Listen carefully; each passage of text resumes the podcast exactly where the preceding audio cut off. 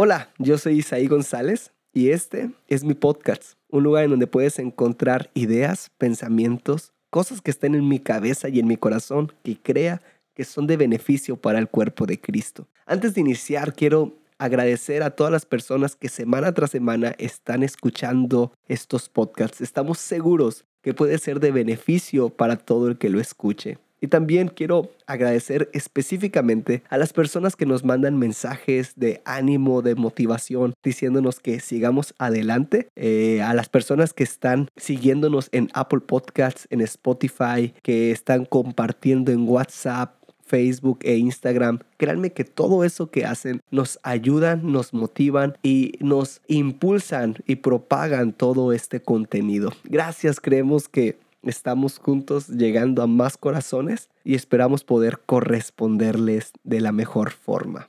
El día de hoy te tengo un tema llamado Detrás del telón y qué tal si ya iniciamos.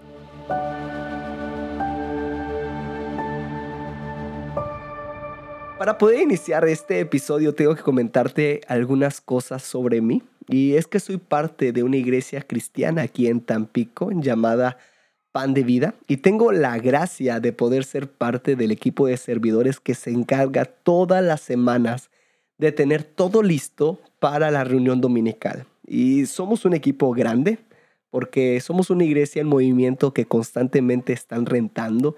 Entonces tenemos que montar y desmontar instrumentos, pantalla, eh, sonido. Entonces se necesita un equipo grande que verdaderamente pues se esfuerce y esté dispuesto a sacrificar tiempo en las mañanas del domingo para poder tener todo listo. Y amamos a los servidores, los honramos y se los agradecemos porque sabemos lo valioso que son. Hay personas que, que desde muy temprano salen de su casa para eh, ir a la iglesia, mm, eh, desmontar, llevarse cosas en el acarreo y, y se los agradecemos. Son increíbles pero quiero remarcar algo en este episodio.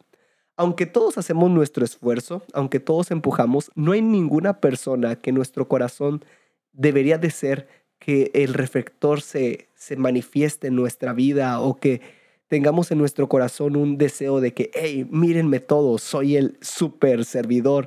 No, porque no se trata de nosotros, no se trata de que todos los reflectores se pongan en nosotros sino que entendemos que todo se trata de un, bien mayor, un beneficio para el cuerpo de Cristo, un beneficio para nuestra comunidad y porque queremos que Dios se lleve los aplausos, Dios brille y, que podamos juntos como iglesia adorar a Dios. Y es la razón por la cual todos los servidores, por agradecimiento, hacemos lo que hacemos. Y hay un equipo que yo estoy muy cerca, que es el equipo de multimedia.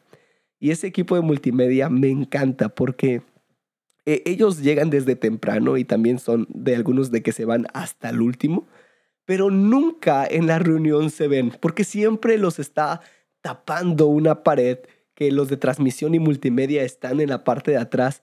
Entonces nunca se ven. Siempre están sirviendo, llegan temprano, pero nunca se ven. Están detrás del telón. y cuando yo estaba leyendo un pasaje en la Biblia, me acordé de ellos y me acordé de todo el equipo de servidores que tenemos como iglesia y pues los honro y quiero poder ayudar a otras congregaciones al mismo tiempo eh, a personas que estén diciendo pues cómo puedo hacer para tener más servidores o animar a nuestra gente creo que esto es lo mejor que podemos hacer. Y pues el versículo que quiero leer está en Mateo 1 4 al 8 y te lo quiero leer primero en la versión Reina Valera para que más o menos eh, esto es lo que normalmente leemos. Y después quiero leértelo en otra versión para que empieces a ver cómo estoy viendo la palabra ahora. Y dice así, y Juan estaba vestido de pelo de camello y tenía un cinto de cuero alrededor de sus lomos, y comía langostas y miel silvestre, y predicaba diciendo, viene tras de mí el que es más poderoso que yo, a quien no soy digno de desatar encorvado la correa de su calzado.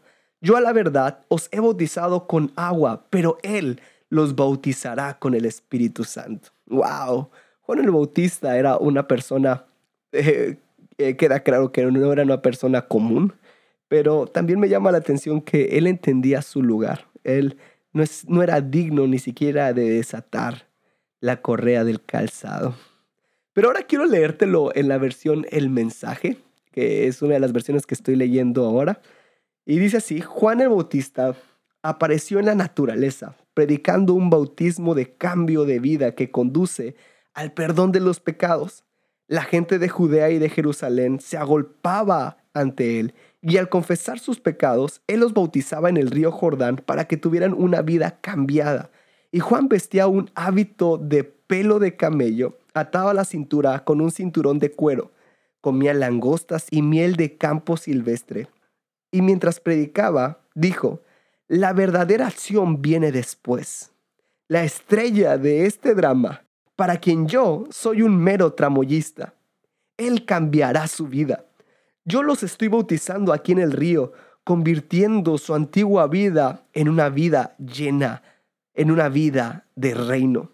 Pero su bautismo es un santo bautismo por el Espíritu Santo. Él te cambiará de adentro hacia afuera. Este es el corazón que todo servidor debe de tener.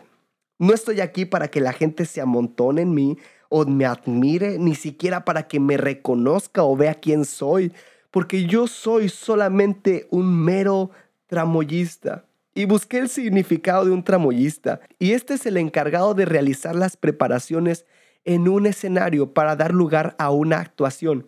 Este se encarga de tareas como el manejo de decorado, tanto colocarlo como quitarlo, y de la utilería.